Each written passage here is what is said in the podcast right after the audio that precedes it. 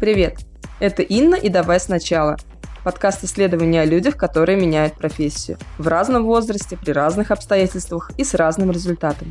Вы слушаете 15 выпуск, заключительный в первом сезоне. Следующие эпизоды выйдут после небольшого творческого отпуска. Но об этом я расскажу подробнее в конце выпуска, а пока что представлю вам сегодняшнюю гостью Марию Губину.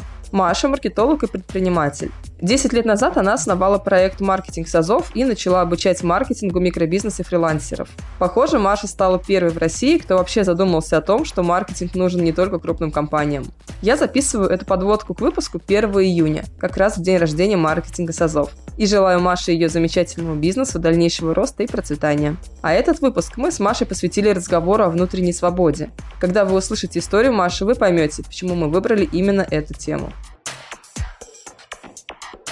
Маша, привет. Привет. Я очень рада, что ты пришла в мой подкаст. Такой знаменательный герой для меня. Давай начнем с того, что ты представишься, расскажешь о себе, кто ты, чем ты занимаешься, кем работаешь. Я создатель и руководитель тренинг-центра «Маркетинг САЗов», которому в этом году будет 10 лет, бизнес-тренер, предприниматель. Ну, то есть получается, что 10 лет назад я открыла некое тренинговое направление, начала вести онлайн-обучение, и вот с тех пор проект э, превратился в достаточно большой, насыщенный программами разными, и я сейчас формулирую наше направление, как мы обучаем микробизнесы и фрилансеров грамотному и подходящему именно для них маркетингу, тому маркетингу, который подходит для маленьких проектов. И мы помогаем э, разрабатывать стратегии развития бизнеса, стратегии продвижения такими, чтобы они были органичны и экологичны для каждого, кто делает свое маленькое дело. То есть стараюсь подружить людей с маркетингом. Мне кажется, это очень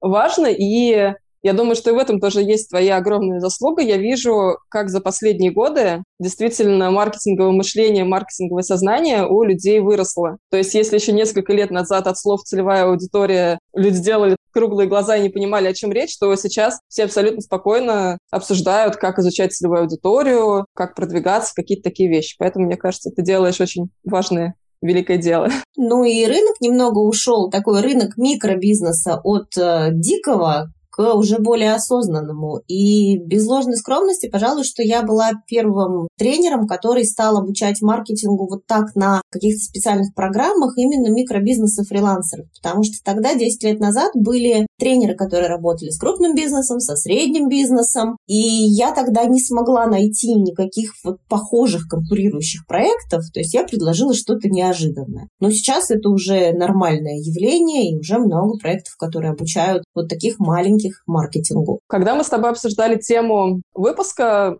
мы наткнулись, можно сказать, на тему твоей внутренней свободы. И, в общем-то, если посмотреть на твою историю, в том числе на ту историю, о которой ты пишешь у себя в соцсетях, то ты не всегда была такой внутренне свободной. Вот расскажи, пожалуйста, о своей точке А, то есть где ты была в начале своего пути, чем ты занималась, и как ты менялась и с точки зрения сфер деятельности? Знаешь, если брать точку А, то, наверное, я бы этой точкой взяла еще какое-то такое детство или подростковый возраст, потому что я вообще первый предприниматель в своей собственной семье. У меня никогда никто на протяжении нескольких известных мне поколений назад не делал никакие свои проекты, не открывал никакие бизнесы. Все всегда работали в системах. То есть у меня военные есть в роду, у меня есть преподаватели, учителя, библиотекари, то есть люди, которые всегда работали в рамках какой-то системы. И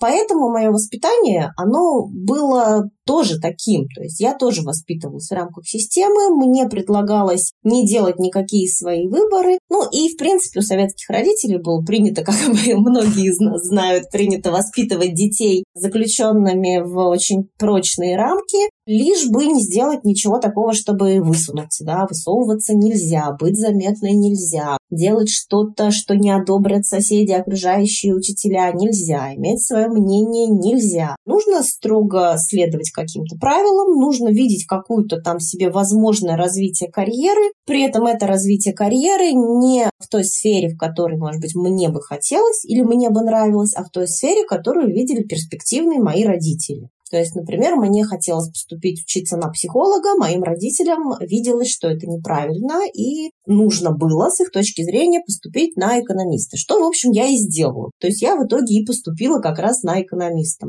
вот из этой точки все уже последующие решения, которые я принимала относительно своей работы, первые несколько лет работы, они были как раз такими достаточно ограниченными. Я бы сказала, что я была в таком тоннеле, в котором я не видела никаких вообще возможностей для себя, для развития, для того, чтобы хотя бы подумать о том, что мне могло бы быть интересно, что бы мне было интересно делать, то, как многие из нас уже могут действовать сейчас. Я работала менеджером по маркетингу, потом снова менеджером по маркетингу, потом директором отдела маркетинга. И в какой-то момент, причем достаточно в молодом возрасте, в 24 года я стала директором по маркетингу, в 25 я обнаружила, что я ненавижу то, что я делаю, при том, что мне очень нравилась сначала моя работа и организация, в которой я работала, но я поняла, что я дошла до какого-то потолка, совершенно не понимаю, куда из этого потолка деваться, и я ненавижу то, что я делаю, я ненавижу офисную работу, я не хочу больше никогда видеть этот маркетинг. И удивительно, как у меня хватило на это духу, но я вообще живу в Петербурге сейчас, но я тогда все бросила тоже в Петербурге, бросила эту работу совсем и уехала в Москву,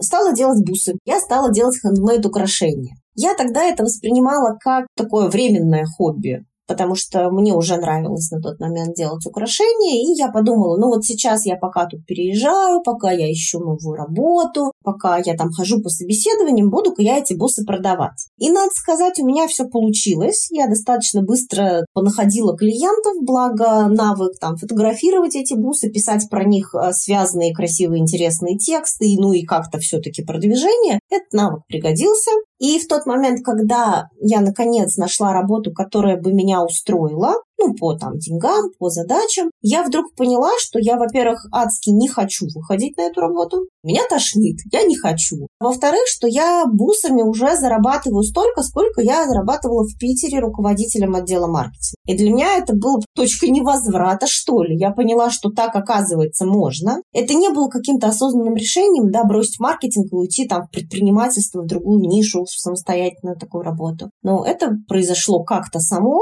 и, в общем, с тех пор в офис я не возвращалась на полный день ни разу. Вот это, наверное, такие шаги, которые привели к первому пониманию, что вообще-то свобода какая-то существует. Ну вот дальше интересно как раз узнать, как появился затем маркетинг САЗов. То есть ты делала бусы, делала украшения, но потом ты все-таки вернулась снова в маркетинг, только уже в свой проект и, соответственно, помогая развивать проекты других людей. Как это произошло? Ну, это тоже было не сразу так. Был тоже достаточно долгий путь. У меня появился страх в какой-то момент, то есть я делала эти самые бусы, это был безоблачный совершенно период, но в какой-то момент появился страх из серии «А вдруг?». А вдруг бусы перестанут носить? А вдруг я физически не смогу просто там сидеть и собирать, потому что там спине это тяжело, рукам это тяжело, глазам. И я подумала, если вот это произойдет, то маркетинг же это такая динамичная история. Если год, два, три не заниматься маркетингом вообще, то ты просто забудешь, что происходит. Поймешь, что ты не в рынке. Стали появляться соцсети. Когда я уходила делать бусы, был только живой журнал. Когда я подняла от них голову, уже был ВКонтакте. И я такая, ой. И я поняла, что надо что-то делать, хотя бы какой-то маркетинг брать, чтобы не потерять вот этот навык. И я сначала стала брать заказы на аутсорсинг, и э, заказов было много, они были вообще разные. Сначала я помогала делать сайты, какую-то полиграфию, сувенирку, оформлять торговые залы, проводить маркетинговые исследования. То есть какое-то дикое количество всяких задач у меня было. А потом это просто стало необходимостью, потому что я родила дочку, и так сложилось, что в семье у меня а, отношения были так себе, прямо скажем. Финансовая история была тоже так себе, поэтому я была вынуждена, в общем, работать работать достаточно много и не могла себе позволить работать именно с бижутерией, потому что она требует пространства, спокойствия. У меня тут ребенок, а тут бусины, и все время следишь, чтобы бусины в ребенке не оказались. И, в общем, это такая себе история. Бус стало меньше, а маркетинговой работы стало больше, потому что ее можно было делать урывками, ничего нигде там не раскладывая на столе. В тот момент, когда мы разошлись с э, мужем, я уехала обратно в Питер с э, дочкой. Я поняла, что в Питере мне еще сложнее с бижутерией, потому что заказчики уже постоянно остались в Москве. Ну и по маркетингу, кстати говоря, тоже. Я стала искать в Питере тоже какие-то работы, и в какой-то момент у меня появилось ведущее направление такое, как копирайтинг, и я много писала сама. И в какой-то момент стала делегировать, и в какой-то момент у меня появились даже сотрудники. Выросло таким образом небольшое копирайтинговое агентство. Это, в общем, было первое, что уже начало подрастать. Плюс был у меня такой самый крупный из тогдашних клиентов, э, к которому я даже ездила там в офис раз в неделю, и который меня как раз и натолкнул в том числе на мысль, что мне, возможно, хочется уже не работать там э, руками и не делать прикладные задачи, а хочется немножечко обучать и консультировать, потому что я вдруг поняла, что у меня очень много знаний. Благодаря тому как раз, что у меня есть и базовое маркетинговое образование, и появилось много разных навыков вот в процессе, пока я фриланс бросила во все стороны сразу, как я сейчас никому не советую делать, да, как вот маркетолог, я говорю, не надо брать все сразу и сделать все для всех. Ну вот я делала именно так, но, опять же, благодаря этому у меня образовалась куча разных навыков, и я поняла, что я могу их передавать. И я стала предлагать свои консультации сначала по своим каким-то контактам и подняла контакты из прошлого, из офисного, там нашла кого-то, писала хозяину рекламного агентства, с которым когда-то работала. Через нетворкинг, через партнерство я вышла на первых клиентов на консультации. И один из э, ребят, который в свое время работал в отделе продаж, той компании, где я была маркетологом, он э, вот на этот момент времени уже сделал свою компанию, она была уже достаточно такая сильная, и у него появился микроотдел маркетинга, как он его характеризовал. У меня три студентки, ничего не понимают, что делать, приди им, прочитай какую-нибудь лекцию. И мне было страшно просто до безобразия, но я решила, что пробовать-то надо. Пошла попробовала. И, в общем, считаю его феем крестным моего проекта номер один. У меня весь фей крестный и фея крестная. Вот фей – это вот этот парень, потому что я впервые у него именно задумалась о том, что, наверное, я могла бы и преподавать. А затем я попала на онлайн-тренинг еще тогда, по-моему, по копирайтингу или по какому-то текстовому направлению. И тут у меня открылись глаза, я поняла, что оказывается вот так можно сидеть дома и рассказывать в компьютер что-то, чтобы тебе за это платили деньги. А это была неразвитая история. Не было видео вебинарных комнат, никакого зума. То есть первый тренинг, на котором я была как участник, проводился в аудиоформате. Была такая платформа Кастим, Туда можно было прийти, там был чат, в этот чат можно было кидать какие-то ссылки на картинки, то есть как бы слайды презентации, и, значит, там давать какую-то теорию. И первый тренинг, который я провела свой, был, в общем, точно так же и проведен. А потом, собственно, сходила на тренинг для тренеров Кири Каменских и считаю ее феей крестной номер два проекта, потому что это был импульс, и это были первые шаги уже в запуск своего тренингового центра. Вот получается, что основная часть изменений на этом пути, она происходила как-то интуитивно. То есть другие люди, они, если подключались, то они подключались не потому, что ты пришла к ним за какой-то конкретной помощью, или же потому, что они знали, как тебя куда-то привести. Скорее, это тоже была такая череда случайностей, которые с вами произошли. Здесь вот уже хочется вырулить в обсуждение как раз вот этих внутренних изменений, то есть в какой момент ты поняла, что вот это интуитивное прохождение, оно уже больше не работает, оно тебя не выводит на нужные уровни, и когда ты начала осознанно прибегать к помощи других людей, и были ли вообще такие моменты? Ты знаешь, мне кажется, что как раз первый вот такой момент, это когда я пошла на тренинг к Кире потому что до этого мне не приходило в голову даже подумать о том, что могут быть люди, которые могут помочь мне разобраться в том, что мне вообще надо делать. То есть я была как бы в поиске себя. Сначала мне просто тупо нужны были деньги, я поэтому вообще ничего не искала, просто работала изо всех сил, как многие это делают. А потом, когда я вот уже развелась, вернулась в Питер, стала думать, а что же мне вообще делать, я даже не предполагала, что есть, например, коучи, а я даже не знаю, были или не были. Я потом сама отучилась на коуче, но это было уже через много лет. Я не предполагала, что можно к кому-то пойти для того, чтобы помогли найти, например, свою нишу. А я даже и не знаю, были ли тогда, 10 лет назад, такие люди. Я потом потом, опять же, сама сделала программу, которая называется «Путь возможностей». Вот про поиск своей ниши и бизнес-идеи. Если бы у меня была такая программа, я бы, конечно, не стучалась во все двери и, наверное, как-то побыстрее бы определилась. Но вот помощью других людей я стала пользоваться с того момента, когда я поняла, что конкретно я хочу. То есть хочу попробовать в тренинге, значит, вот пошла на тренинг для тренеров. Хочу попробовать делать тренинги лучше. Пошла там на тренинг для методистов, стала методистом. Хочу понять, как мне какой-нибудь очередной потолок пробить. Там уже, наверное, тоже стала задавать вопросы но тем, кто в моем информационном поле. То есть как только стало понятно, что есть задача, вот тогда для решения этой задачи я уже была готова кого-то спрашивать, просить о помощи. А вот ты сказала, что как только ты поняла, чего ты хочешь, ты стала понимать, э, какие люди тебе нужны. А вот глобально, чего ты хочешь? У тебя есть какое-то такое видение, к которому ты идешь? Да.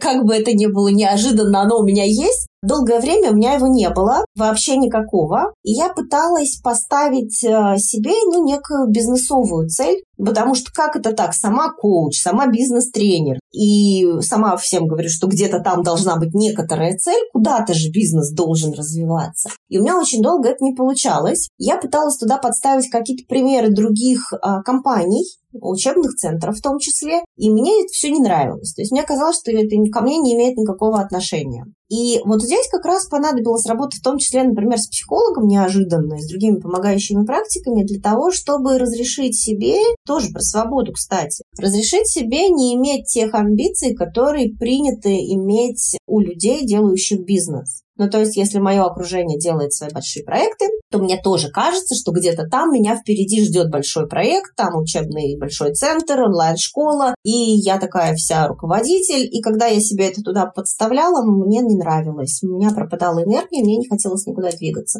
Поэтому, когда я поняла, что мне не надо так, ну, во-первых, сразу полегчало, а во-вторых, я вижу скорее для себя тот образ жизни, который мне хочется вести в будущем. И я вижу скорее свой проект по-прежнему в достаточно бутиковом формате. Мне нравятся бутиковые проекты, мне нравятся люди, которые делают небольшие проекты, но раскручивают их на хорошие деньги, хорошие чеки и хорошие объемы. И мне нравится быть ценным, признанным специалистом, и хочется продолжать им быть в будущем. Такого уровня специалистом, который может выбирать, с какими клиентами ему работать, с какими проектами ему работать. То есть мне хочется некого такого состояния спокойствия, стабильности и э, выбора. Вот такую историю я себе вижу. То есть у тебя в первую очередь видение, оно связано с состоянием. Да, это так. Вот если сформировать образ внутренней свободы, которая у тебя была на старте и которая у тебя сейчас. Вот ты можешь э, попробовать картинками описать ее тогда и ее сейчас? Мне кажется, у меня тогда вообще не было никакой внутренней свободы. Ну, то есть я даже не задумывалась о том, что что-то такое существует. Не было слова «свобода» в моей системе ценностей озвучено в принципе. А из э, смешного как-то когда-то я была в Израиле, в 2018 году это было. Я сидела в Тель-Авиве в последний вечер на берегу моря, одна совершенно. На мне была такая легкая юбка, я сидела босиком, там перебирала песочек. И ко мне подошел какой-то дядька с целью, видимо, познакомиться. И стал со мной разговаривать на английском, а у меня английский достаточно плохой, но тем не менее у нас завязался какой-то диалог, и он достаточно быстро превратился из диалога про знакомство в какое-то обсуждение неких жизненных ценностей. И вот когда он меня спросил, для чего ты живешь, Мария, тут-то я сказала для свободы. То есть вот тут я сказала ему для свободы и поняла, что это была самая лучшая коуч-сессия в моей жизни. Шикарно. Поэтому образ, не знаю, могу ли представить себе какую-то картинку, но могу себе себя очень хорошо представить в виде пенсионерки, представляя себя, как я выгляжу, как я одета и где я нахожусь. Вот эта картинка у меня в голове, да, есть. Как э, вот это ощущение внутренней свободы и трансформация, ну, свобода от э, точки ноль до нынешнего состояния, как она связана с твоим отношением к деньгам и к тому, как ты вообще видела, ну, наверное, процесс их появления, что ли? Если оглянуться назад, моя семья в какой-то момент, в момент моего становления, моего подросткового возраста, жила очень бедно. Связано было с системой. Папа работал в военной системе. В какой-то момент военная система рухнула. Много месяцев не платили зарплату, выдавали продуктовый паек, гречка, тушенка.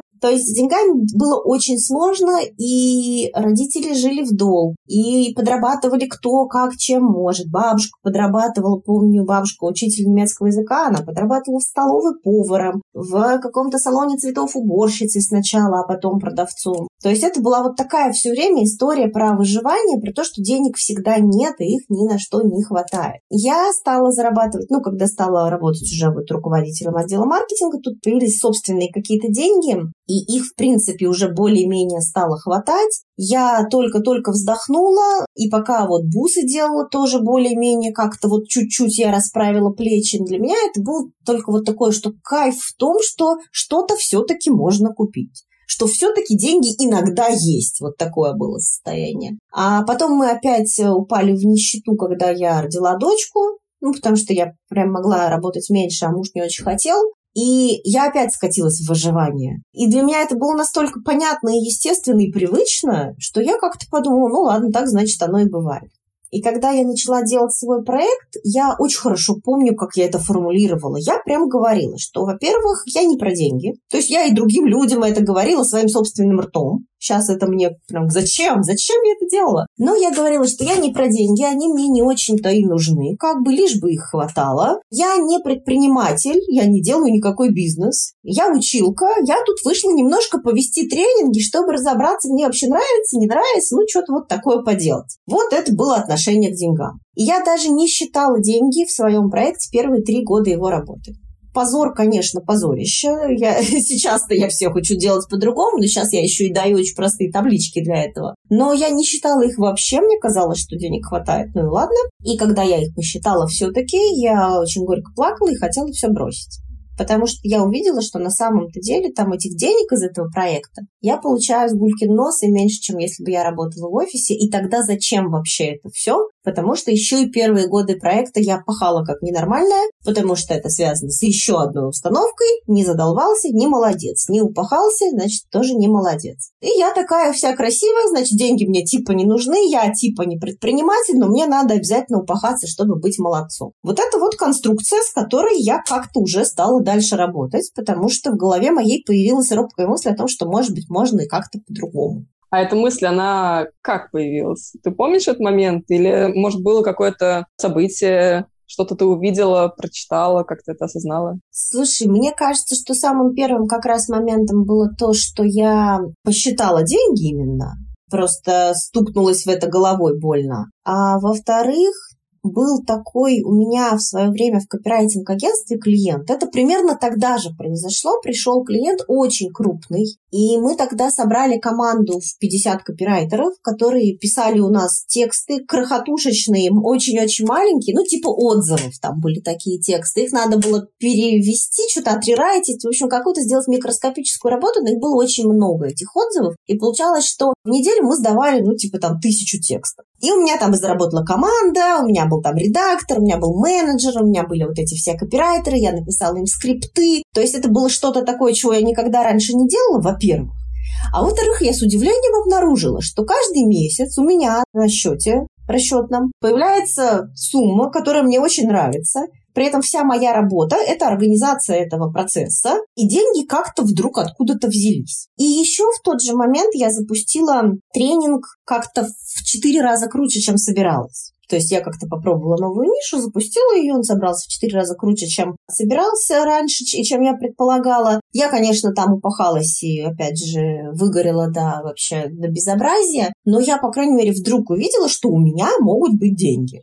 И это было тоже так неожиданно, как это у меня деньги, которые мне не надо срочно куда-то там потратить. И у меня даже еще был вопрос, куда девать-то их теперь? Там есть какие-то 200-300 тысяч рублей неожиданные? И я такая, они мне не нужны срочно на еду, они мне не нужны срочно на жилье, а делать-то с ними что? Очень помню свое такое удивление. Машину купить или не надо? У меня почему-то сразу рисуется такая картинка, что ты открываешь дверь, а там какой-то другой мир по ощущениям от твоих слов. Но там было много такого удивления. Я тогда, опять же, не знаю уж в силу чего, не смогла эту информацию как-то адекватно отработать, обработать в своей голове. Сейчас я понимаю, что я бы отнеслась к ней, конечно же, по-другому к этой информации, сделала бы из нее другое. Ну, то есть в том же копирайтинг-агентстве мне никто не мешал пойти найти еще пять таких клиентов. В тренинговой истории мне там тоже никто не мешал сделать соответствующие вещи. Мне никто не мешал инвестировать эти деньги. Но я тогда была настолько психологически далека от инвестирования,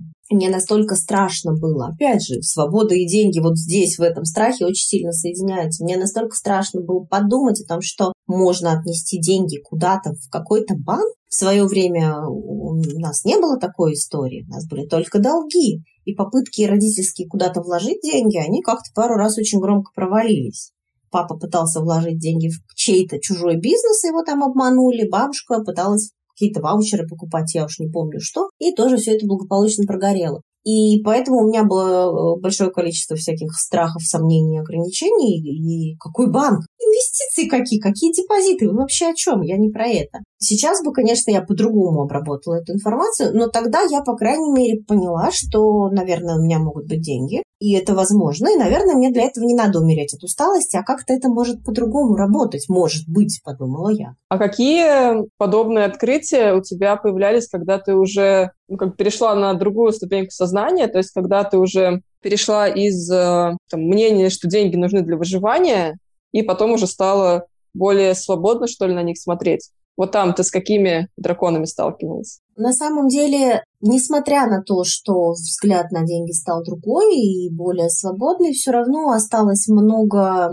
тех же самых страхов, они просто, наверное, немного трансформировались. То есть, например, было страшно инвестировать в бизнес. Когда я, наконец, все-таки стала называть сначала свой тренинг-центр, сначала проектом, потом тренинг-центром, и потом, наконец, уже появилось слово «бизнес» у меня, наверное, лет через шесть работы проекта. То есть я очень медленная в данном случае. Тогда я нашла в себе вот этот страх инвестировать в проект, поняла, что я жмусь просто за каждую копейку и стараюсь все делать какими-то микробюджетами. С одной стороны, это очень неплохо и полезно, потому что у моих клиентов тоже маленькие бюджеты, я совершенно точно знаю, что можно хорошо сделать на коленке, чтобы работало. С другой стороны, мне понадобилось сделать над собой усилия, чтобы начать в проект инвестировать, в том числе рекламные бюджеты. Очень долго не было вообще никакой рекламы в проекте. Очень сложно было делегировать, естественно. Ну и просто сложно, потому что как это так, я кому-нибудь что-нибудь отдам. Ну и с точки зрения финансов тоже. А как это я буду платить? А как же это я сейчас возьму команду какую-то, хотя бы одного сотрудника, а тут ему что-то придется платить. Правда, у меня в копирайтинг-агентстве на тот момент уже люди работали. Оказалось, что мне как-то полегче вот через это идти.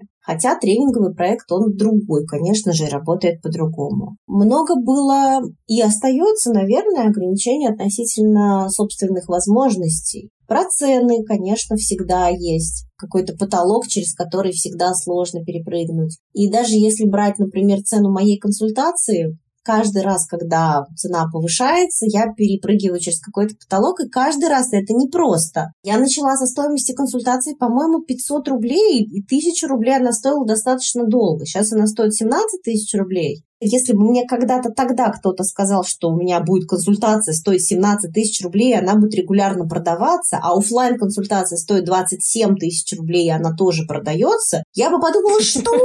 Как? Как такое возможно? И вот в последние годы я иногда делаю очень интересные для себя штуки, понимая, что другие люди такие штуки делают вообще очень легко и непринужденно. Онлайн-предприниматели запускают курсы там на какие-то сотни миллионов, а вот здесь я по-прежнему не понимаю внутри своей головы, как бы я это могла делать. Технически понимаю, но нет готовности тратить столько сил, времени и инвестиций в первую очередь. Я делаю такие вещи, как, например, э, продать вебинар там на 600 тысяч рублей. Когда я в первый раз э, продала вебинар больше 300 мы, по-моему, заработали, следующие где-то полмиллиона. Я была удивлена, мне кажется, больше всех. И что команда, что там друзья говорили, ну, ну да, ну все нормально же. А я говорила, нет, ну как, я же только один вебинар, вот же он, я тут чуть-чуть поготовилась, вот я его там чуть-чуть провела. Они говорят, Маша, ты 10 лет работаешь, 15, ты там училась, ты собирала эту информацию, у тебя куча клиентов. Это нормально, что у тебя так происходит.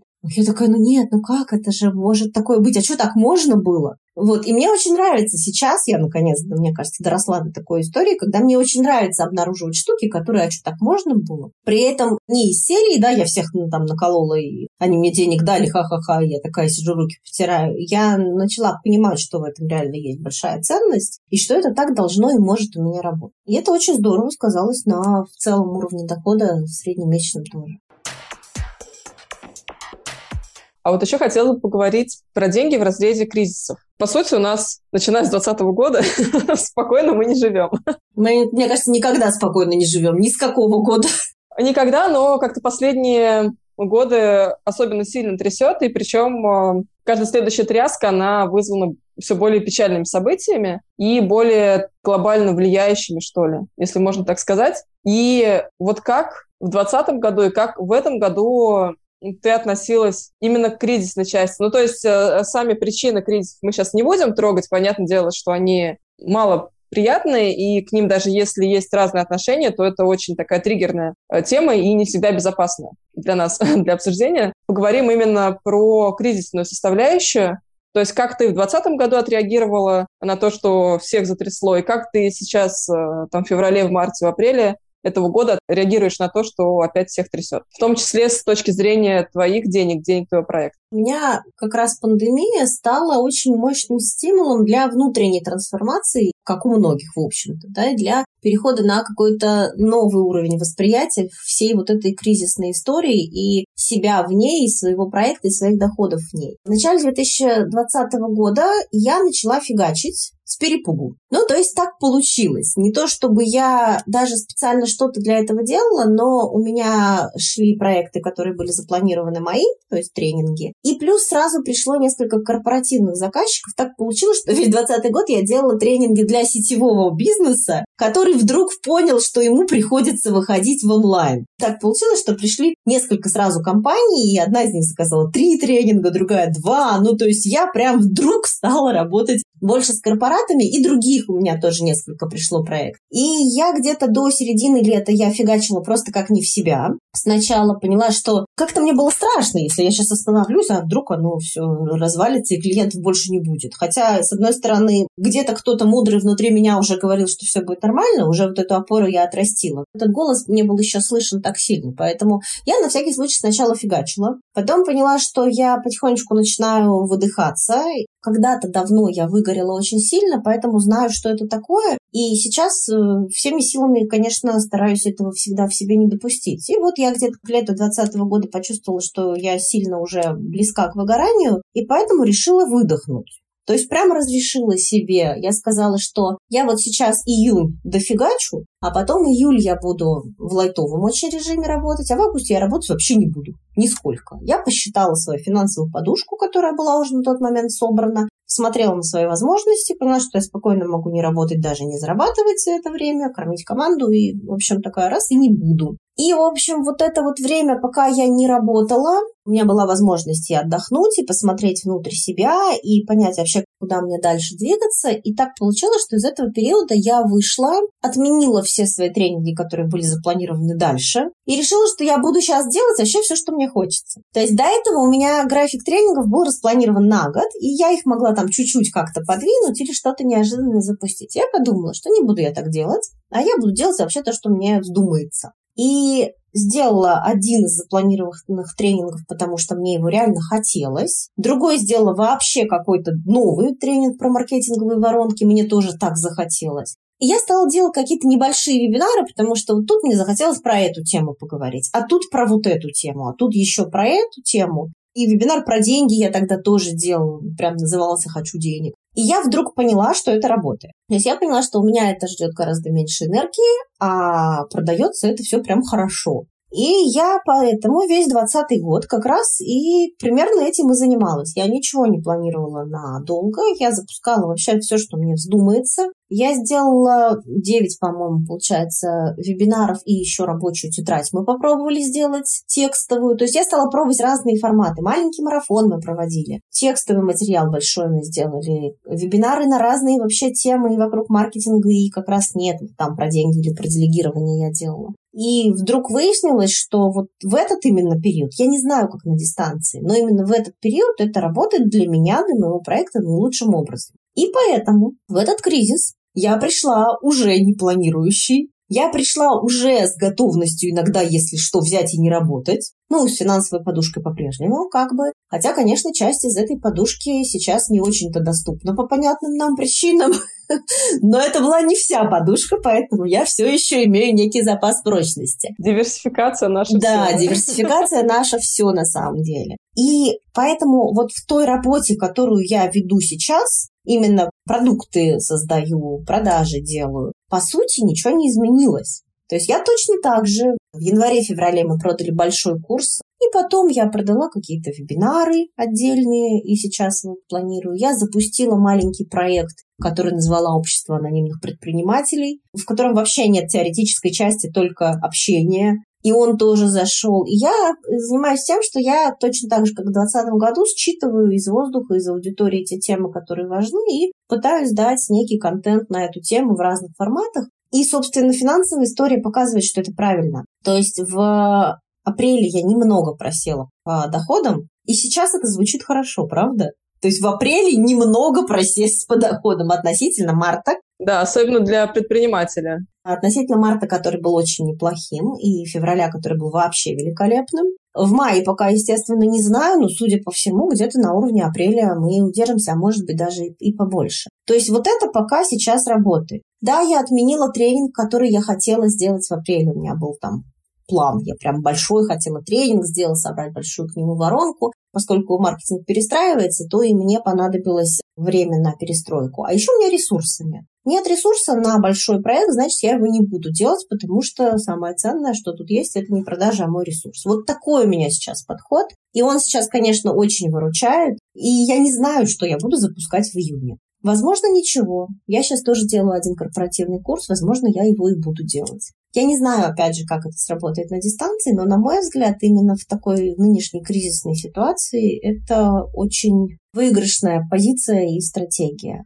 Может быть, для других людей по-другому, но для меня это хорошо. Знаешь, у меня такое впечатление создается, что у тебя очень хорошо настроенный внутренний компас, за счет вот именно этого внутреннего компаса, то есть за счет внутренней тяги к росту именно личностному, ты бы так или иначе выехал из точки А в точку, где ты сейчас находишься, но, возможно, без э, тех внешних э, помощников, к которым ты прибегал, это просто заняло бы чуть больше времени. Как ты думаешь, это так? Я бы даже, знаешь, как сказала, я просто не очень много прибегала к помощи других людей именно в бизнесовой части. Я больше обращалась к помощи именно психологов и других помогающих практиков. То есть я именно работала с собой. Если бы я больше прибегала к помощи тех, кто может помочь именно с бизнесом, особенно на его старте, то вот тогда я бы сделала это гораздо быстрее. Потому что, знаешь, 10 лет я шла к тем результатам, которые у меня сейчас есть, а люди вообще-то за два года делают. Ну так-то.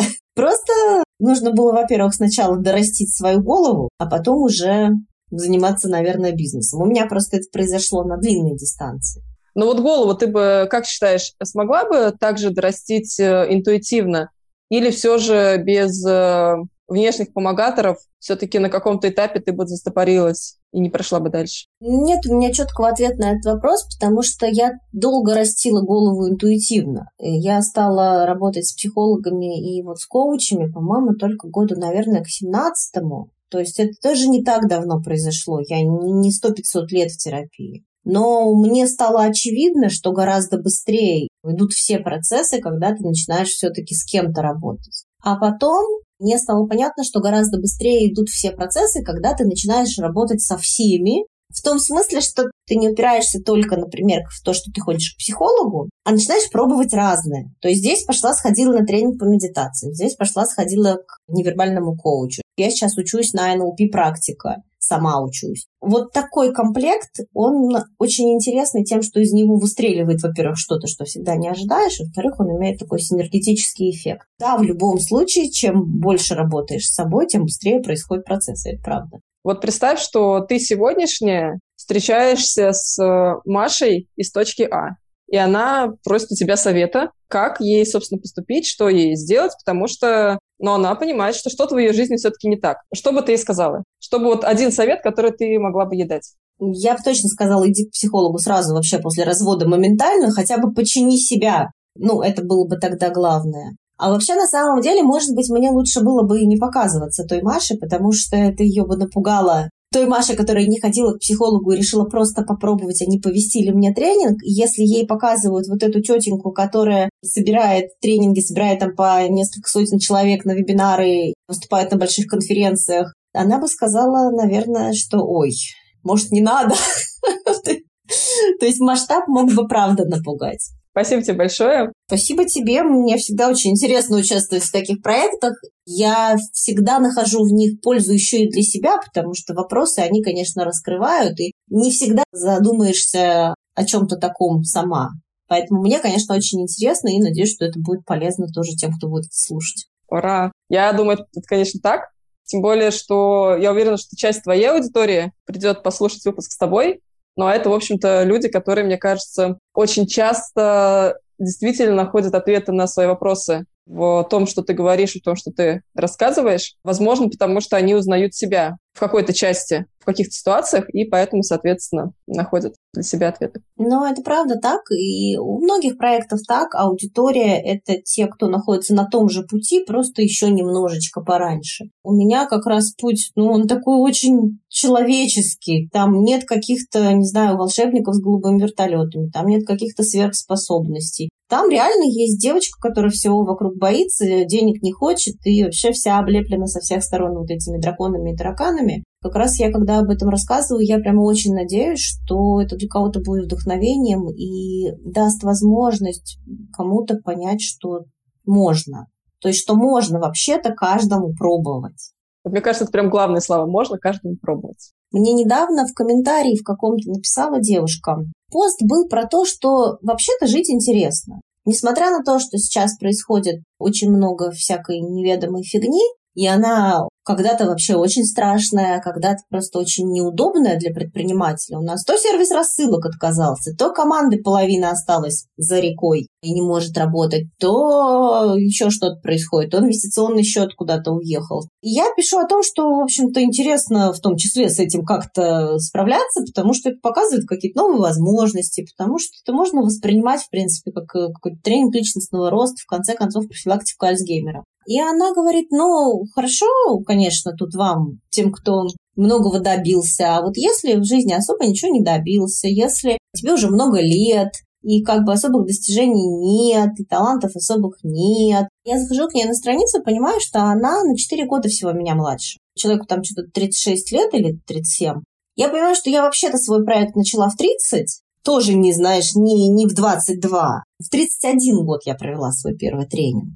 И как бы тоже не была особо обременена никакими ни знаниями, ни талантами как бы, тренинговыми. А во-вторых, я вдруг совершенно четко поймала ощущение, что если вдруг мне сейчас понадобится что-то начать с нуля совсем, то я справлюсь. Мне ужасно хочется, чтобы те, с кем я работаю, кто слушает твой подкаст, те, кто читает мои посты, чтобы сколько бы лет им ни было, в какой бы ситуации они сейчас не находились, чтобы вот эта вот уверенность или хотя бы подозрение, что а вдруг, если я попробую, у меня получится, чтобы оно было, чтобы вот такой волшебный витамин я им раз и дала. Предлагаю считать твой подкаст витамином. Ура! Витаминный подкаст – это круто.